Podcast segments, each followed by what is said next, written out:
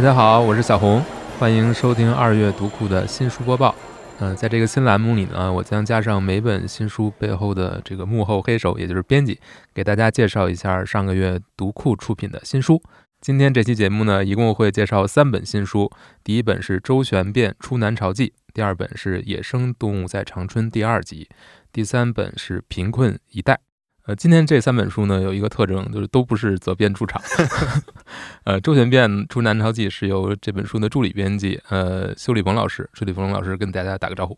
Hello，各位读者朋友们，大家好，我是《周旋变出南朝记》这本书的助理编辑修立鹏啊。这本书的策划编辑呢，就是我们的六老师。所以他的责任编辑也是嗯刘老师、对，是的，啊。好，嗯，《野生动物在长春》第二集这本书是陈乐平老师来给我们介绍一下。乐平老师跟大家打打个招呼。嗯，大家好，各位听众好，我是《野生动物在长春》第二集的助理编辑乐平。呃，这本书的策划也是六哥，这本书的责编铁熊同学，他今天没有在，然后我在这里介绍一下这本新书。他分明在，但没在这儿。对，嗯，啊，好，最后一本书呢，《贫困一代：被社会囚禁的年轻人》。嗯、我跟这个书好像没啥关系啊，但是我要代播一下，因为呃，编辑老师呢现在带病休假，所以呢，我来越俎代庖跟大家讲一下这本书。好，嗯、我们先来说第一本书，第一本书叫《周旋变出南朝记》。啊嗯呃，秀老师跟我们说这是什么书吧？啊，这是一本历史方向的书啊。我先嗯给大家简单介绍一下这本书的形态吧。这本书的作者是马晨兵马老师啊，马老师笔名野马，潮汕人，中国作家协会会员，壮岁客游江南、江汉、巴蜀、京城，居杭州十二年，现居景德镇，著有《提头来见》《中国首级文化史》。带着花椒去上朝，古刹十九世，潮汕往事，潮汕浪画，人中吕布，中国扬子文化史等。嗯，为什么说了这么多？其实大家听一听马老师之前写的这些书啊，就会发现马老师特别会找选题点。带着花椒去上朝，古刹十九世，这一听就是特别动人的杀机，就是了解我还在我还在嗯试试图理解这到底在说什么啊，古刹十九世这另一本书了，这是 啊啊啊，他写的就是各种各样的杀人的方法，啊存在于史书之上的。然后那本《提头来见》就是中国首级文化史，各种各样的脑袋。哎，我记得以前看各种小说也好，史书也好，经常会有，好像把一个国家灭了以后，拿对方国君的头骨，要不当酒杯，要不当夜壶。啊，我的天哪，就有些猎奇的故事。没有这个印象吗？我怎么记得我小时候会看过？这书的口味很特别。嗯，有可能是。哎，我就觉得他这些选题点都特别有意思。就这本《周旋变》，它也是一个特别新奇、特别有意思的小点。为什么这么说呢？它的副标题叫《出南朝记》，啊，听这个名字就知道，它介绍的是南朝的历史，主要关注的是这一个点。嗯嗯，南北朝啊，魏晋南北朝好像在历史书上可能就只有寥寥的几段话，我记得。如果说要不是特意关注这段历史的话，你像它前面是三国，后面接的隋唐，全都是好的作品，汗牛充栋的一些时代。像魏晋南北朝，它属于一个特别冷门的时代。周旋变实际上是讲述了一个叫做周旋人的群体，然后这个周旋人啊，他在正史中一共就出现过三回，嗯，非常的少。就二十四史中，他只出现了三回，然后就像类似的表达，比如说周旋沙门之类的，加一块儿一共也就十几回，等于说他关注了一个特别冷门时代的一个特别冷门的群体，所以嗯听起来还特别的有意思，展示了好像一个历史的切片。嗯嗯，那什么是周旋人呢？周旋人的话，嗯，按照作者的定义啊，周旋它就是抱着特定的目的，针对特定人群的一种交际活动。交际花是吗？嗯，对，和现在的周旋是一个意思吗？嗯，现在的周旋，现在的周旋有一些情境下也可能有这种意思，就是两个人周旋一下，对吧？嗯你这个场面想象中，总感觉在跳舞。嗯，交际舞。嗯，然后周旋是这个定义的话，周旋人呢，自然就是进行这种行为的人了。可他不算是一种特定意义上的朋友啊、仆从啊、密切交往的人呐、就不是跳交谊舞的那些舞伴儿嗯啊、他应该算是啊，就是这种交际活动或者社会关系网络中的行动者、连接者、活跃者。他可能跟门客呀、门生之类的定义有一些重叠，但是呢又不完全一样。这个是作者下的定义，就周旋和周旋人的定义。那门简单来讲客是门客是不是主要吃一家？他吃很多家？啊，对他其实啊，门客是有固定俸禄，嗯他是办一件事儿得一件利，你可以理解为它是一种进行特定活动的政治掮客啊。我替你们两个之间，哎，周旋你们两个之间的关系，给你们办成了一件事儿，得到我的政治利益。然后我可能再在其他的角度发现了另外一个可能我能得到一些政治利益的东西，然后再去做。他门客可能就固定了，你养我的孟尝君的门客，像这个样子。嗯嗯啊，简单介绍完了这些背景以后，我再描述一下这本书的体量吧。它的大小应该是大家熟知的读库文库本的大小，大约相当于 Kindle 的大小，嗯是二百三十页左右，大约一指厚。常看我们书的读者应该脑中立刻就已经有了概念了。这一本不算很薄的小册子，大约九万多字儿左右，很好，很好是什么意思？符合你的描述是吗？描述很好，啊？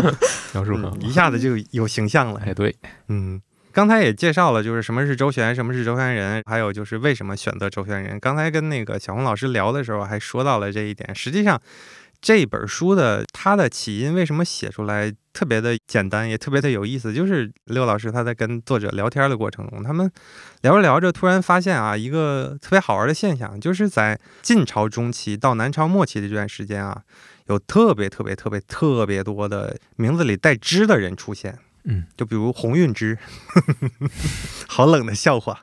嗯，就是像这样的名字就出现的特别多。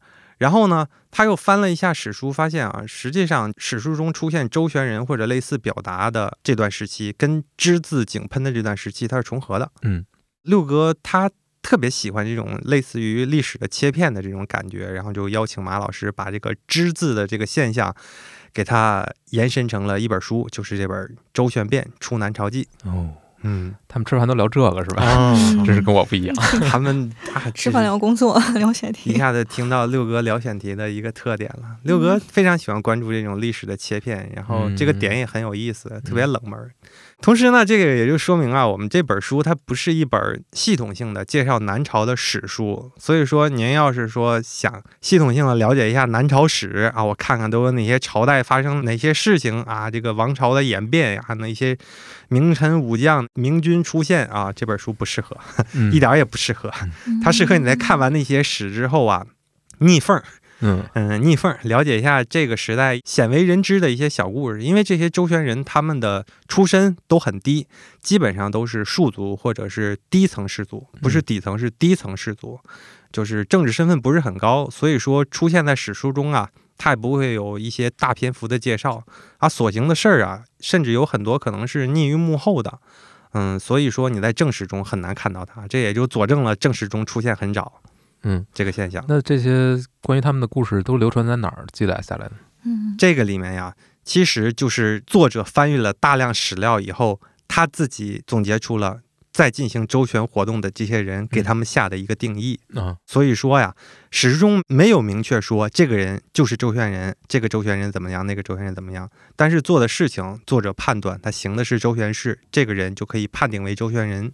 嗯所以，我们这本书中就会有很多各种各样的例子出现，然后就是作者觉得这个就是一件周旋事，通过这些周旋人做的这些等等等等的周旋事儿，把这个南朝历史简单的逆逆缝儿给大家。嗯，那你觉得他们做的这些事情有什么共同点呢？哎，我觉得我我看完这本书，我做完这本书的时候，第一反应就蹦出一个词儿“小镇做题家”。嗯说完以后，你有没有个形象立起来了？就是感觉出身很低，但是呢，我要通过自己的努力，嗯我要爬上去，我要达到一定的阶级的地位才行。做周旋事儿根源就是在这里。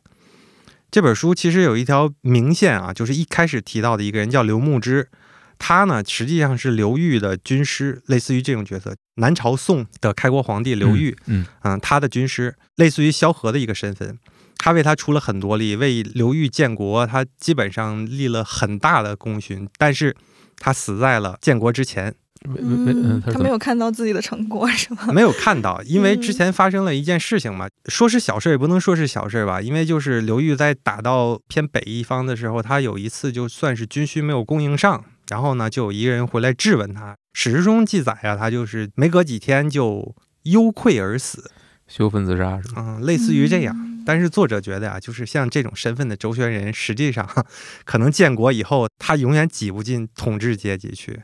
嗯，嗯哦所以到底是怎么样，其实我们也不知道。对我们也不知道，史书中就只有这几个字，就是对啊，如果是小学生做题家。这个 这个理解的话，他好像啊不不不要想再深了，想再深就不好了。一种联想，嗯，一种联想。他难道不应该心里很强大吗？啊，就从小这里做出来。我们是一路拼出来的，对不对？那不是应该不会轻易的言败吗？嗯，有可能就是他也意识到自己挤不进去了。嗯，刚才我说刘牧之是一条明线，因为一直在说，一开始的时候提到了他，举了他的例子，包括到最后也是。同时，我觉得还有一条暗线。暗线是谁呢？暗线就是我们都知道的陶渊明。嗯，听起来完全不搭，对不对？他也是周旋人。嗯，他恰恰因为作者觉得他是最初周旋的一个人，他就很洒脱，不会拘泥于这种关系，他不会说为了这种嗯阶层的跃升，他去丧失自我，他自己选择了隐居。他觉得陶渊明是一个南朝最彻底的出周旋人。一会儿我可以给大家读一下这本书中，我觉得我最喜欢的。几句话，嗯嗯，所以陶渊明就是他的反面，是吗？嗯，可以这么理解。但是更有意思的一件事情啊，就是“周旋人”这个词第一次出现在史书里啊，就是出现在《陶潜传》里。嗯，这个书里也有写。他隐居山林了以后，可能。也不是说完全隐居、与世隔绝，会有一些朋友什么之类的来找他。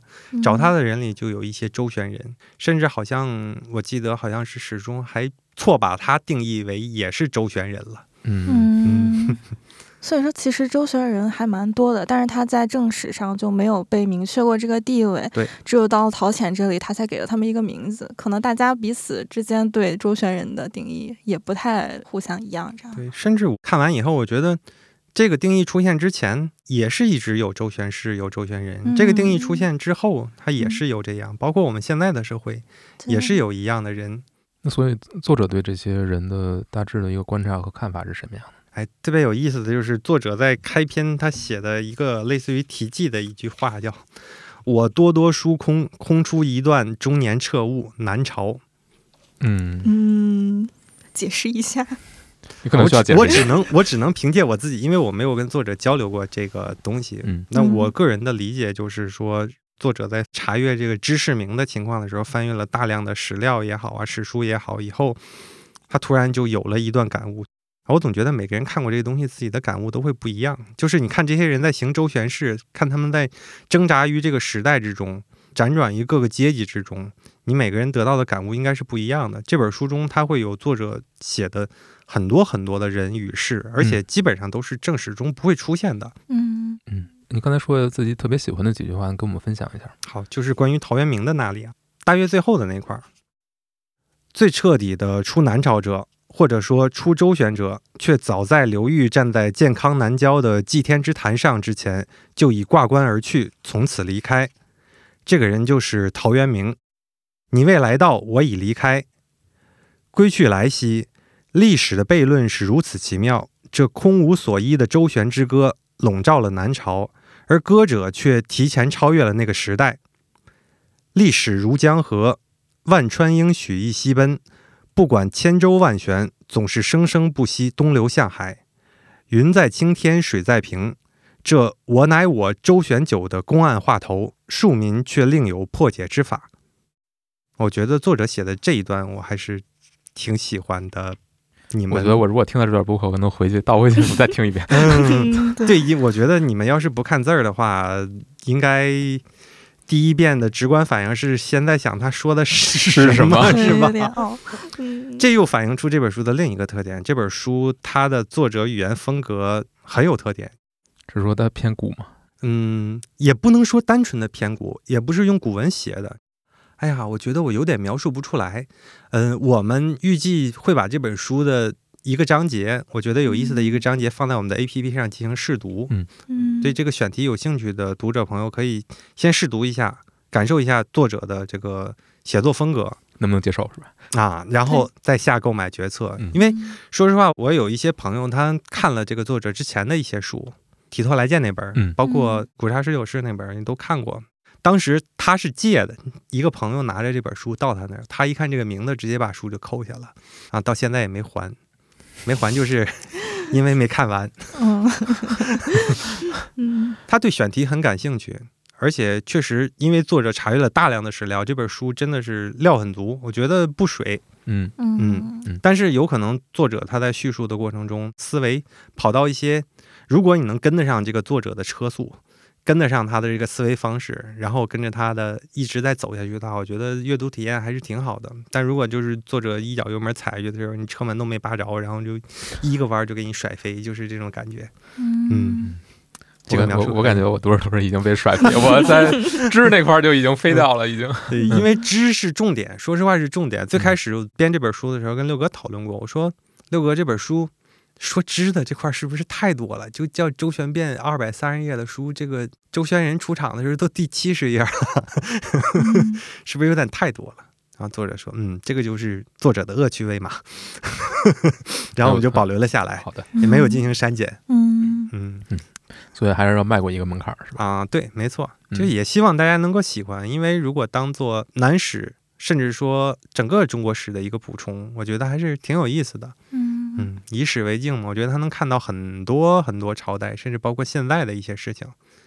那你觉得跟我们现在所在的时代嗯，是还有这种人吗？或者说有，还是有哪些人是是像我们现在的周旋人呢？嗯，我不好直接说是什么样的人，但是我认为啊，只要有阶级存在，这些周旋人就像水一样，只要有高低差，只要不平，它就会流来流去。这个时代的周旋人，他可能游走于甲族与寒门之间。呃，因为南朝他的建国的那些皇帝一般都是北来的这些移民，他跟本地的这些氏族会有一些矛盾，然后就是周旋人在他们之间矛盾，同时也有可能出现在啊寒门，然后庶族与氏族之间，就只要有阶级差异存在，周旋这种活动它就会一直存在。嗯，所以我认为现在这个社会肯定是有的，大家应该也都能看到了。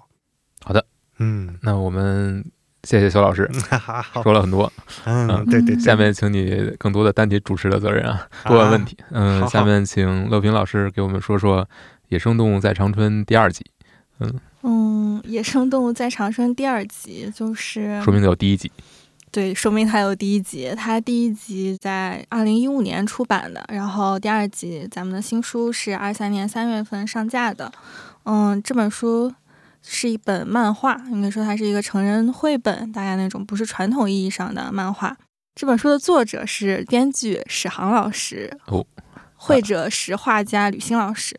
呃，史航老师大家可能比较熟悉，因为他经常出面参加一些活动。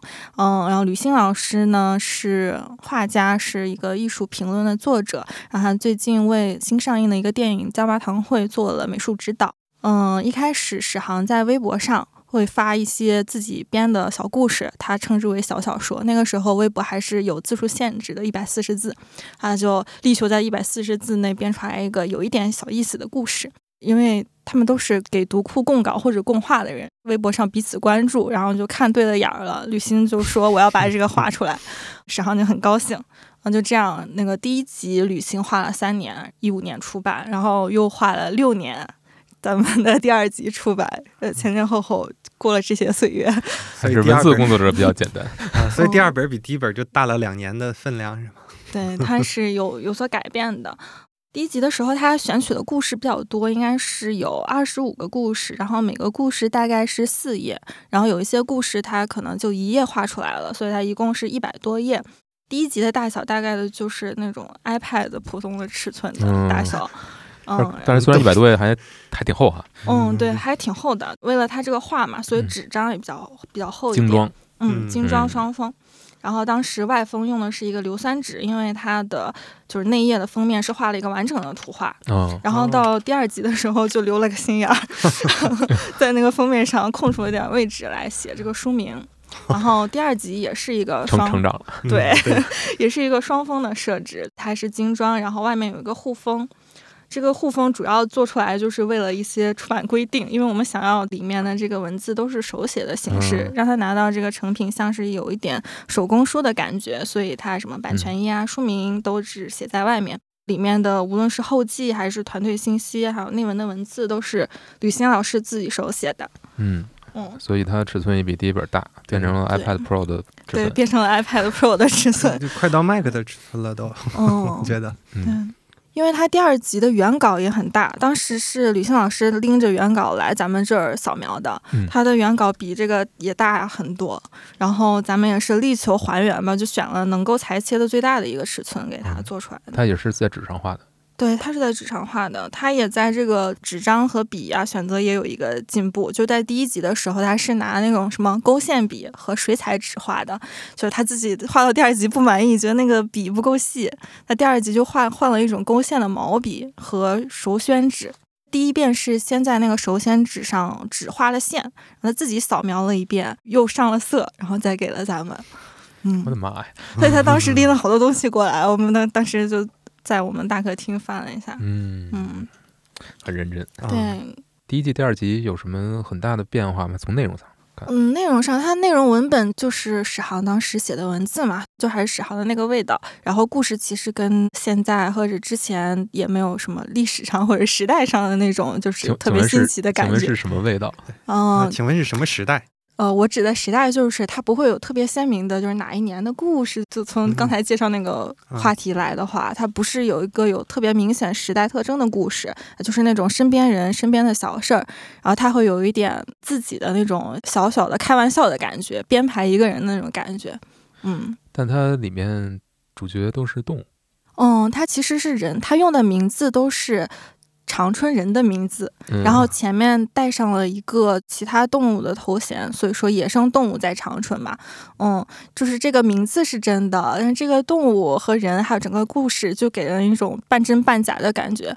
他是为了表达一种自己对故乡和朋友的思念，他也不会去问说，可能我写了洪老师一个故事，然后拿给你看，这个好不好呀？虽然不是你的事情，你能不能接受？他不会这样子去做，他只把这个写出来，然后可能这个书出来，呃，他偷偷摸摸给人家寄一本儿，我觉得暗戳戳的感觉。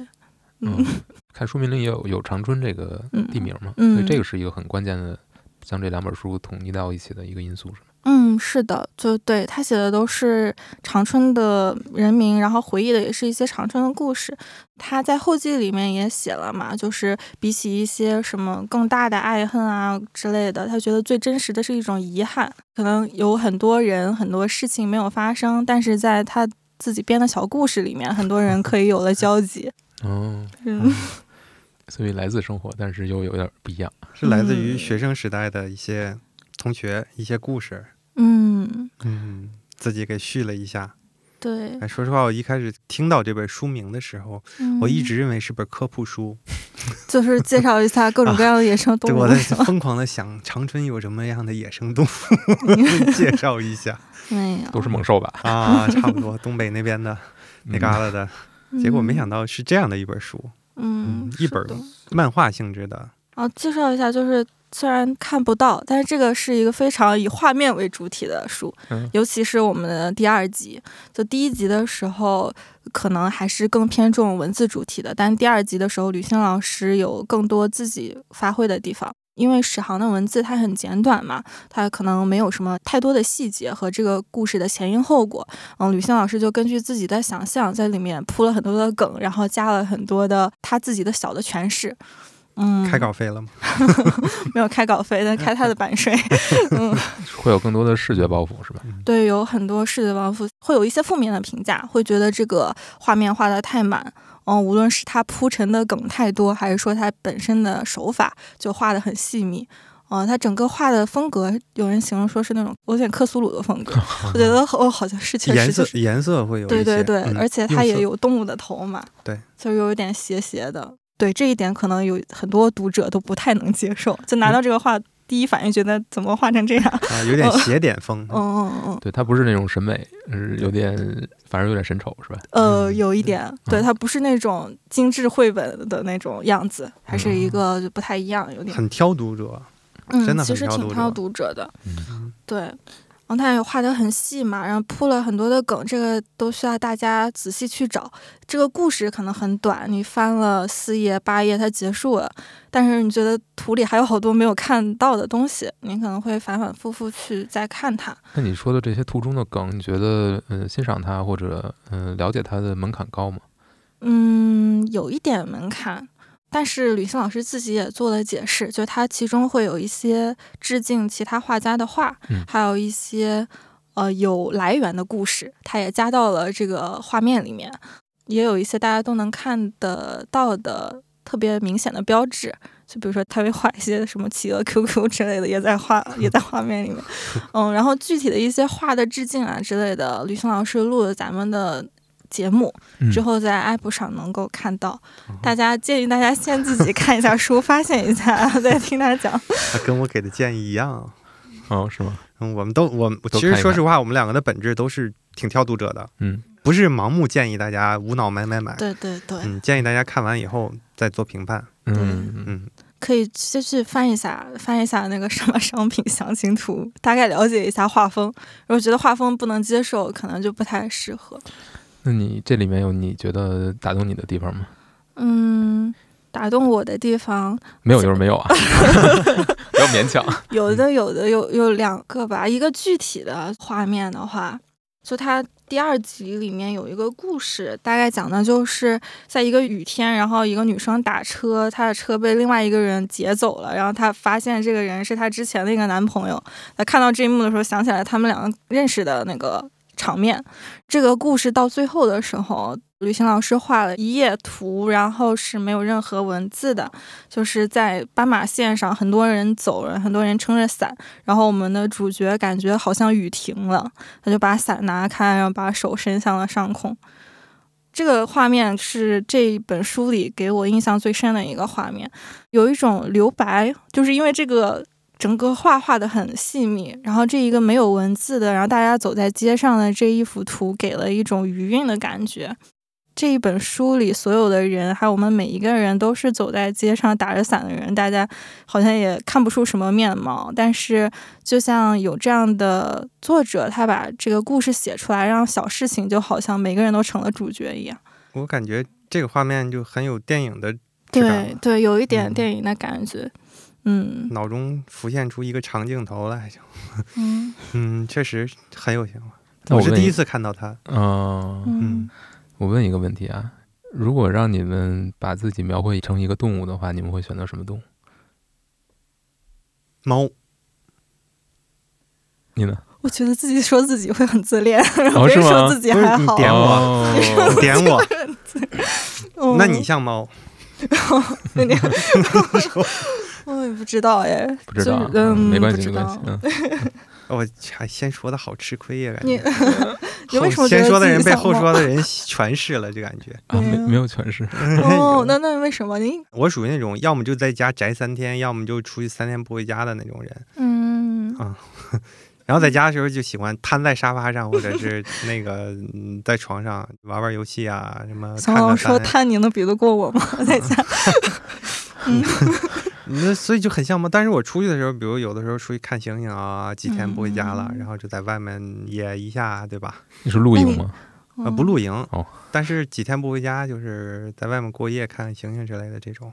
对嗯，，那可能是猫头鹰，就是你还在外面看猫头鹰，哎，你见过猫头鹰吗？没有？啊，嗯我见过好几回。嗯就有的时候在出去玩的时候，就能听到半夜，因为要比较晚了，能听他们叫，嗯，恐怖吗？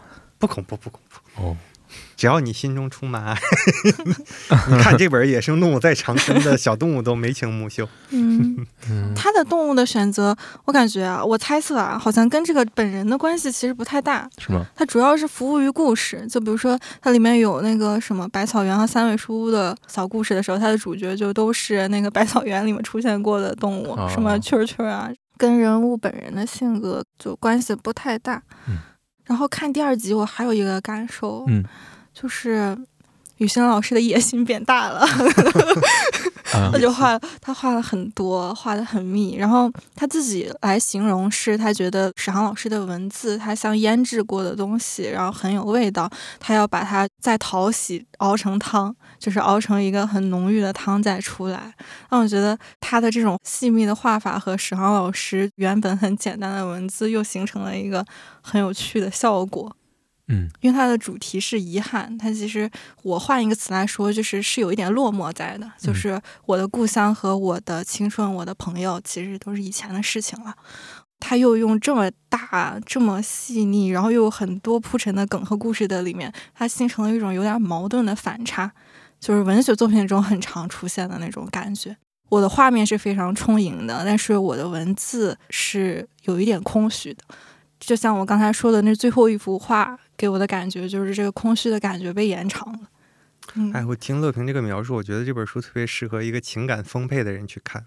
嗯，就是开始回忆过去的人看。嗯，对，就是得看自己，可能得上一定岁数是吧？哦，其实我是这个意思。嗯，能咂摸出味儿来，嗯，那种感觉。太年轻看可能没什么感觉。嗯，我觉得可能是这样的。就是一个一个小故事的话，你单纯当漫画来看，嗯，肯定是不合适。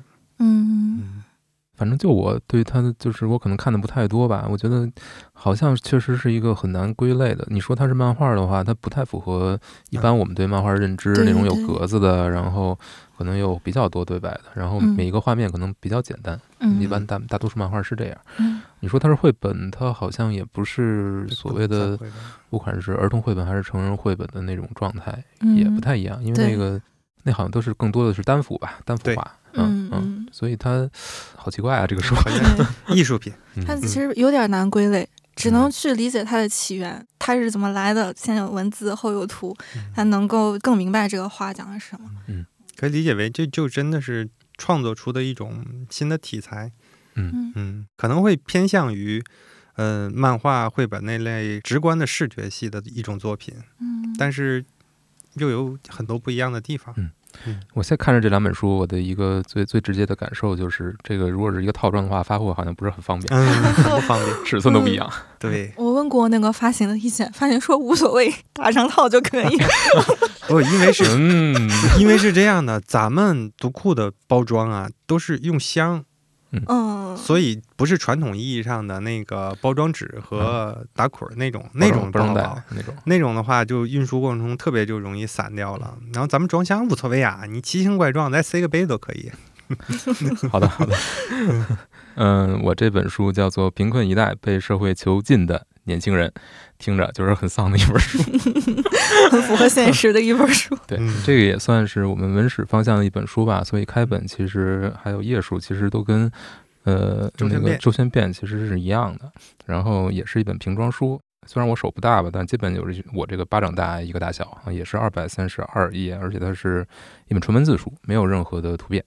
它是从日本引进的一本书，一个日本作者，他叫做藤田孝典。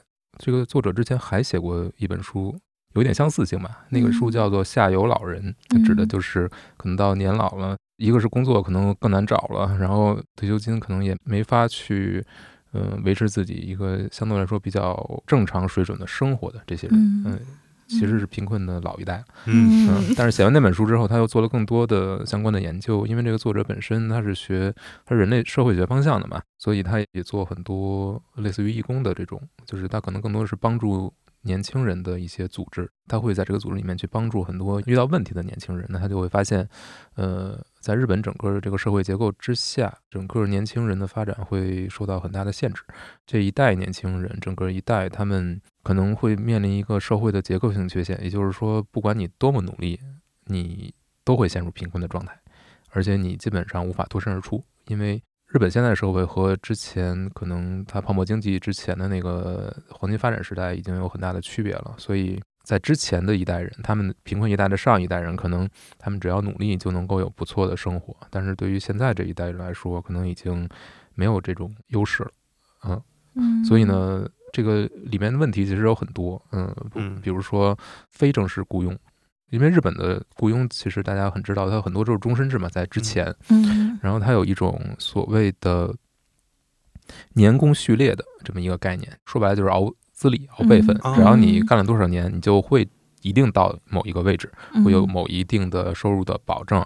和你的社会地位的保证，嗯，那这个是之前的他这种雇佣体制一直以来的一个惯性，所以为什么日本有很多人他在一个公司在一个职位上，他可能就会干一辈子，因为他可以保障自己的生活，嗯，一个家庭里只有一个人去去工作，其实也可以，但是在现在这一代呢，其实这种情况会变得越来越少，因为很多年轻人是无法得到正式员工的这种待遇的，有很多企业都会让他们去做这种所谓的非正式员工。那嗯这种就业形式可能会多样化吧，但是他们对他们的这种社会的保障、社会的福利，其实都会远远不如正式员工。在这种前提之下，他们的整个不管是收入啊，还有他们的生存状态都很堪忧。包括现在呃，移动互联网大潮之下，其实衍生出来的很多新型的雇佣关系、新型的职业，不管是你说快递呀、还是嗯，外卖，所有这些对，也都是第三方公司签，它往往也不嗯是正式员工的待遇，所以其实对应过来，我们我们社会里面呃遇到这种问题的其实也很多。然后对于年轻人来说，他还会遇到，可能在日本还会遇到的很多问题，我不知道咱们这边有没有啊？比如说，呃，你要想上大学，其实日本大学学费是非常高的，嗯但是它有这种呃贷款的助学金的制度，这个它不是无息贷款，往往是有利息的，这种非常多。可能有很多年轻人，他为了读书，他为了上大学，他可能会借非常高的助学金，但是这个助学金他，可能毕业之后他用二十年都没有还清，而且还这个贷款的过程会严重的影响他的生活水平。嗯，嗯还有一个更更可笑的就是，在现在呢，即便他读了大学，他往往也不可也不一定就能找到一个非常稳定的工作，甚至无法成为正式员工，形成了一个就是你花了很多代价去获得一个身份，但是这个身份对你未来的工作状态、对你的生活状态其实没有任何帮助，反而成为了你的非常大的一个负担。呃，咱们这边应该也有助学贷款的这种情况，但基本上是免息的。对，那可能不会像他们那边那么夸张。没错，他们那边我听起来像是在一种赌，借钱去赌我的命运。我大学毕业以后没有得到一个高收入的工作，还不起这些，就陷入恶性循环。但如果成功了，哎，就还上了，嗯借钱赌了一下。但是还有一个更多的问题，因为很多他们那边的大学生呢，他要想维持自己的这个，不管是还助学贷款，还是维持自己平时的生活，他都需要花很多的精力去兼职打工。嗯，但是，一旦成为兼职打工呢，就会被很多黑心企业去剥削，比如他可能一个月的工作时长会干到二百小时以上。你想嗯想一下吧，就是无休的话，每天七个小时左右，无休，呃对，但是一般天九个小时这个已。经完全9到10会超出了一个正常的呃正嗯常的水平嘛对。然后可能你即便干了这么多，你其实也是不会有更多的收入，可能很多加班都都是没有加班费的时薪也很低吧？对嗯嗯，应该是我看到书里面有提到是八百八百多日元。嗯嗯每时薪八百多日元。呃，对，哦，十个小时，嗯，嗯但是它基本上刚才的描述的话，一天是需要十个小时，因为一个月二十几个工作日的话，一天干十个小时。而且他有很多也不是说只是在我们理想中的工作时间，有可能都要熬夜的去做一些这个工作。所以很多很多学生呢，他因为要偿还这个贷款，也要自己生活嘛嗯，而且大城市的房租也非常高。但是那个我们可以后面再说。嗯所以呢，他其实没有多少时间用来学习了，他有很多的课他都不得不去翘，因为他要打工，嗯，所以就变成了一个你虽然是为了上学你在打工，但是因为这个打工你其实又没法上学，没法好好的学习，嗯陷入了一个鬼打墙的一个状态。嗯，所以最后呢，其实你上学的时间你基本都用来打工还钱了嗯，然后呢，你也没有真正学到很多东西嗯。那结果你到毕业之后，你其实也未必有真材实料可以去赢得一个更好的工作，但是你又欠上了非常高额的债务。再加上，如果你要在呃城市里面想要生活的话，其实正规的那种房屋会有非常高的房租，嗯嗯所以呢，很多人不得不选择一种非正式房屋。非正式房屋可能就是它，呃，卫生条件、它的安全保证其实都没有，它也非常不适合人类居住，但是它便宜。嗯。就是这个实际需求一旦爆发出来，所以很多人就会进入了一种他生活的环境、他工作的环境和他的经济处境都是非常糟糕的，而且他也在这个体制之内，在这个社会之内，他看不到任何能够改变的，没有人能够帮他。他会被黑心企业剥削，会被黑心的房东剥削，他还会被黑心的大学剥削，嗯他最后可能也没法就业。然后呢，最关键的就是在这个社会里面，他的福利制度往往是非常非常的歧视年轻人的。所有老一辈的人都会觉得，年轻人你为什么不努力呢？你为什么不上进呢？嗯，你为什么要躺平呢？嗯啊，你要卷起来。嗯 但是呢，对于这些人来说，他其实是没有的选择的，他没有机会。所有的这些能够决定他们生存状态的，不管是居住条件，还有他的休学条件，还有他的就业条件，所有这些都是被现在已经掌控这个社会的人去把控着的。为了自己的利益，他们真正其实是在剥削年轻一代他们的机会、他们的成长的机会、他们未来发展的机会。这个书看的是让我觉得非常触目惊心的啊。虽然他说的是日本的问题，但我觉得很多的地方可以对照到我们的社会上现在已经出现的一些问题。而且后面有一章专门提到这个住宅的问题。嗯，其实对于日本人来说，他们这方面的压力也是非常大的。一方面，你买房可能是一个不切实际的目标，对于很多人来说，那更可怕的是，对于很多人来说，租房其实也是一个非常高的一个负担。嗯，所以会衍生出非常多的社会问题。但是呢，作者提供了一个视角，就是他认为，不管是之前提到的学业的这方面的，对于年轻人加住的负担，还是说，呃，对于住宅方面，其实。可能更多的是需要一些呃社会福利，或者说大家对这东西的认知的一个一个改变，就是不再过分的强调，不管是住宅还是学业的商业属性，可能要考虑到它作为一种基础设施、基本权利、社会保障，对生活保障，它可能是要用这种方式、这种角度来去看待它，才可能给年轻人留出更多的让他发展的空间。而且日本社会的这种非常严重的少子化，其实是和他住宅问题的这种无法得到很好的解决是紧密相关的。就是人最重要的一个保证就是你的住宅。嗯嗯，很多的日本发生的社会问题，不管是自杀的，还是说跟父母之间产生的家庭暴力等等这些冲突，归根结底都是因为青年人无法拥有自己的住宅，无法独立的生活。在这个时候，他就要依托于他的父母。但是对于父母来说呢，因为整个经济它是日本经济已经进入了一个发展的瓶颈，它不是一个高速发展的时代了，所以他父母一代他们的经济也是捉襟见肘，他们也要养老。一个家庭里面，不管是上一辈还是下一辈，如果他们都非常的挣扎的话，其实上一辈能够给下一辈的支持会变得非常少。在住房上面，那很多人其实可能他的工资也还不错，但是这个是前提是建立在他住在父母家。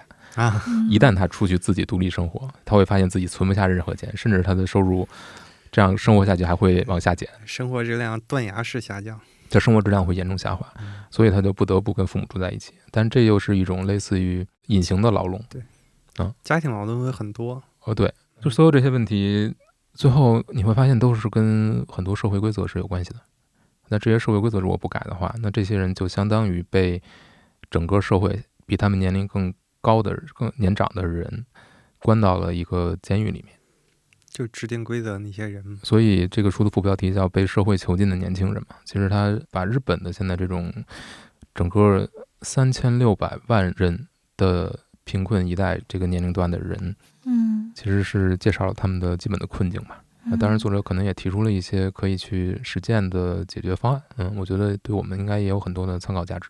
嗯嗯，感觉很有社会协议。刚才听小红老师说的很绝望啊，尤其是伴随着小红老师的语调，丧丧的语调，介绍了整个日本的问题，我都替他们感到了绝望。是，而且确实也比较有参考性。说实话，有很多东西的话似曾相识。嗯嗯，对，不管是都见过。其实少子化趋势在我们这边也很严重嘛。对，嗯，哎，但是我好奇的话，少子化的话，住房问题是不是还能得到缓解？不用跟孩子一起住了，就啊不，因为以前的话，可能如果兄弟姐妹多的话，最终分房的时候，大家可能会把房子卖了，然后一人分一些钱。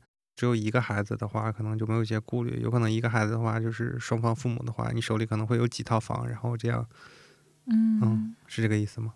有几套房的人终究是很少的。对，啊，不是，就是因为双方父母结婚以后，夫妻双方啊各自的父母都有一套房，如果去世以后，然后再加上。可能自己住的，可能就会是这么理解吗？很快就被去世了，是吧？啊，这少子化这样的话，就住房问题是不是就？但是我就觉得不太一样，他可能是有财产留下来，但是现在可能结婚的人也越来越少了，而且房子是老家的房子，然后年轻人会在新的城市发展。嗯，而且其实有很多父母这一辈的，他的生活状况也未必就很好。嗯，是，嗯。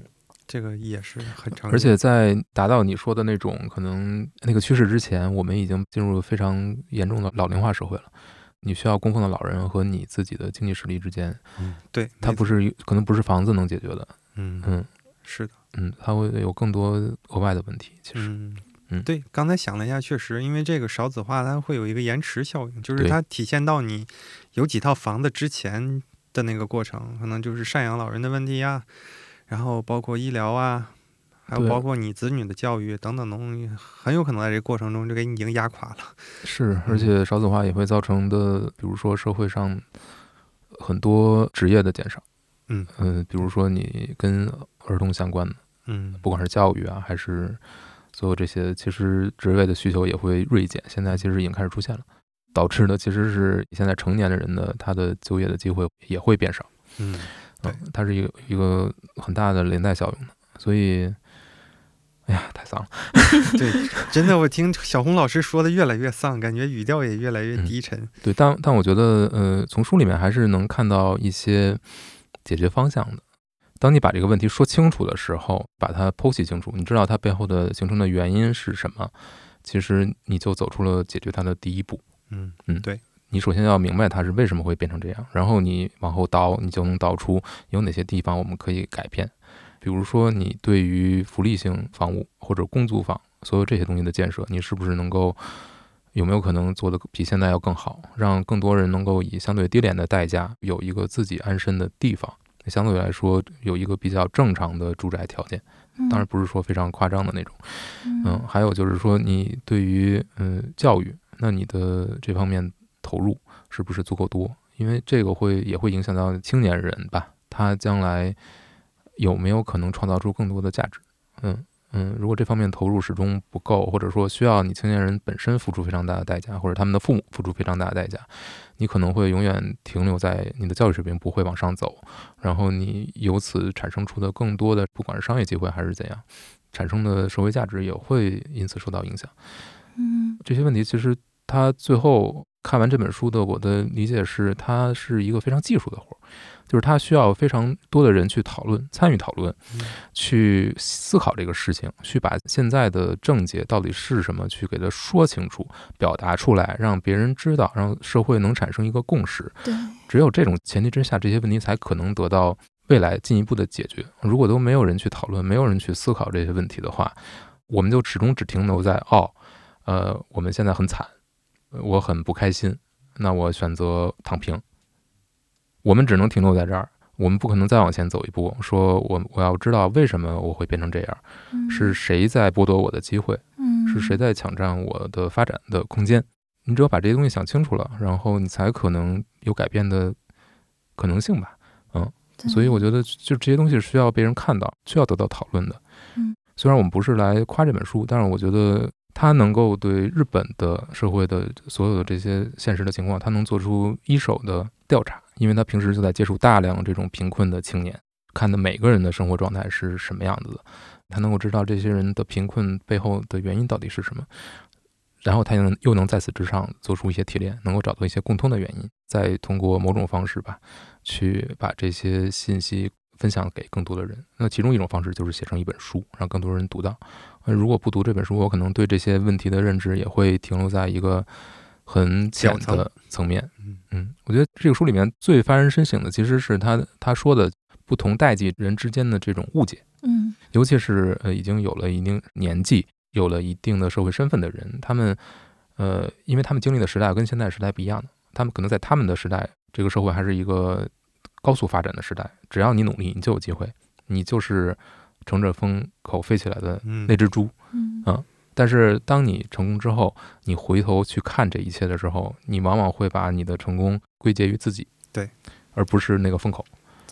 这时候当你去再去看现在这些人，他们已经没有这个风可以达成了，你就会觉得他们不努力，你觉得他们没有靠自己或者怎么样，你们怎么那么颓废等等等等。但这是一种其实非常狭隘的，呃，用书里的话说是非常狭隘的青年观。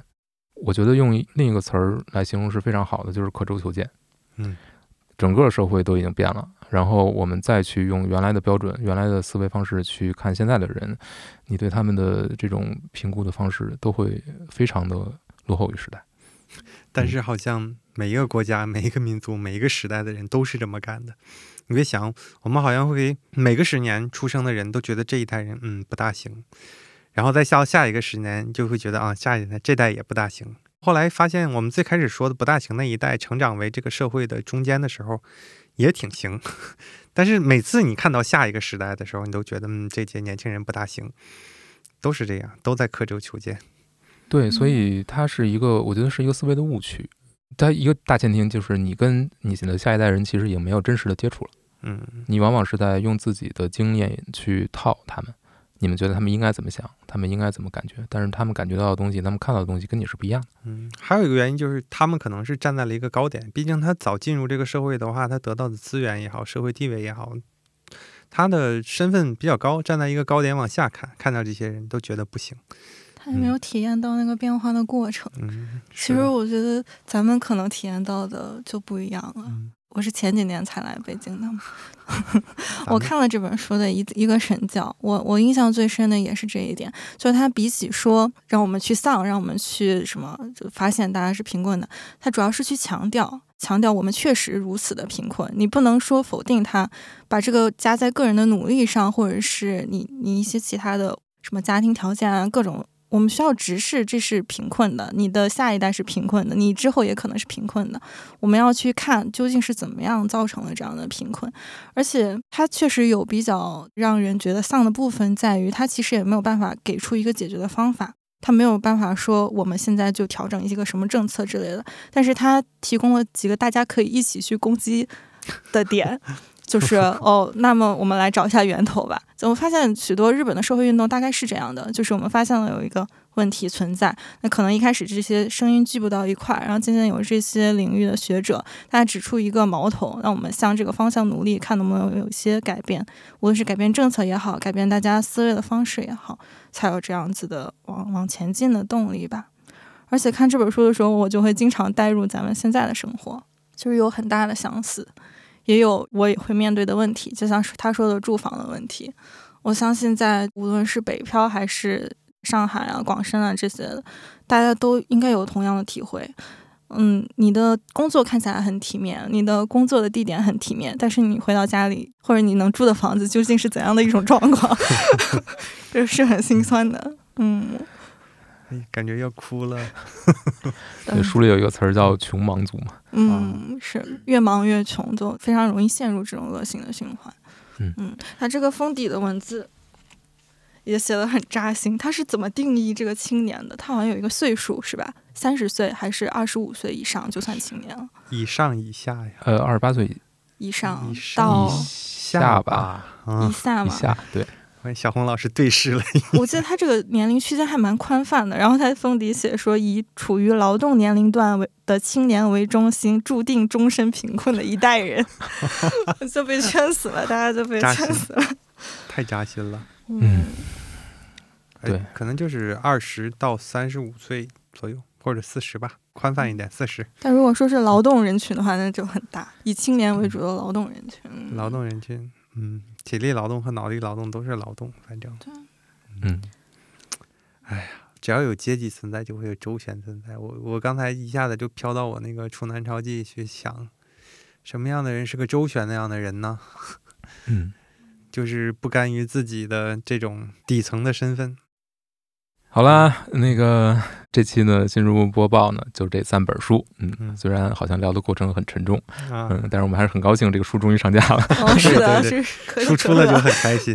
对，大家感兴趣的话，可以去我们的 APP 都看一看，然后不管是试读也好，还有关于我们幕后的一些访谈节目也好，还有更多的介绍也好，嗯、嗯，将会有更详细的了解。然后感兴趣的话，欢迎购买；不感兴趣的话，也不强求，嗯，对？吧？你也强求不来。对，是的。嗯。预告一下下期吗？哦，下一期啊，嗯，下下个月呢，嗯，下个月的书比较多，嗯。嗯，估计我我这个录音室我估计都坐不下，有点，嗯。我们可能得外边站候着几个，嗯。等到他们的时候再再来过，嗯。对，有《苏东坡传》，嗯嗯，嗯，还有那个杨照的《诗的课堂对，》三本，《投资第一课》，嗯，投，资第一课，有很不读库的书是吧？嗯，还有一本小库的书，帮嗯孩子自由成长。对，嗯，还有一本关于医学方面的书，嗯等待精英唱起下一首歌，嗯嗯，还有一个单独的一套 关于 关于医学的书，天你分成几期来录吧？《人类人类与病》啊，朱时生老师的十四本嗯一，套，嗯，也是一个大部头，嗯那真的下个月的话，这个真得在外面候着几个了。嗯，可能录的时间会比较长。好，那好。这期就到这儿，嗯，谢谢大家收听，我们下一期嗯见，我下个月见啊，嗯，拜。拜。拜。拜拜